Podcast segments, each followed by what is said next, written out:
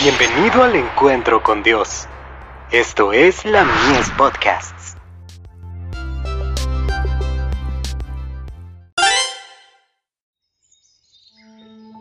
La maravillosa gracia de Dios. ¿Por cuánto tiempo debe sufrir el cielo? Yo y el Padre uno somos. Juan 10, verso 30. Dios mismo fue crucificado con Cristo, porque Cristo era uno con el Padre. Comentario bíblico adventista. Tomo 5. Página 1108. Pocos piensan en el sufrimiento que el pecado causó a nuestro Creador. Todo el cielo sufrió con la agonía de Cristo, pero ese sufrimiento no empezó ni terminó con su manifestación en la humanidad. La cruz es, para nuestros sentidos entorpecidos, una revelación del dolor que, desde su comienzo, produjo el pecado en el corazón de Dios. Le causan pena toda desviación de la justicia, todo acto de crueldad, todo fracaso de la humanidad en cuanto a alcanzar su ideal. Se dice que cuando sobrevinieron a Israel las calamidades que eran el seguro resultado de la separación de Dios, su juzgamiento a sus enemigos, crueldad y muerte, el alma de Dios fue afligida a causa de la desdicha de Israel. Jueces 10, verso 16. En todas sus aflicciones él fue afligido y los alzaba en brazos, y los llevaba todos los días de la antigüedad. Isaías 63, verso 9.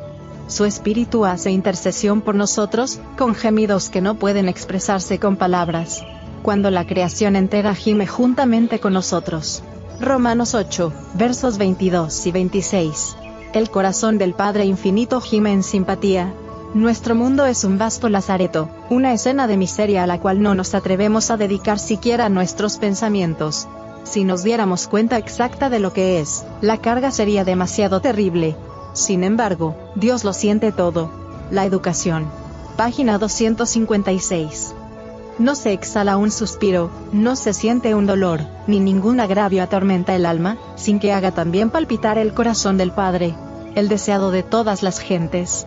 Página 323. El que conoce la profundidad de la miseria y la desesperación del mundo, conoce los medios para aliviarlas. Aunque los seres humanos han abusado de su misericordia, malgastado sus talentos y perdido la dignidad de la virilidad que Dios les diera, el Creador ha de ser glorificado en su redención. Con el objeto de destruir el pecado y sus resultados, dio a su Hijo amado y nos permite que, por la cooperación con Él, acabemos con esta escena de miseria. La educación. Páginas 262 y 264.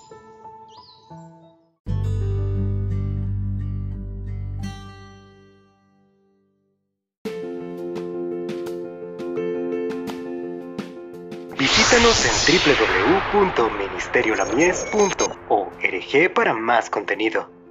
Dios te bendiga.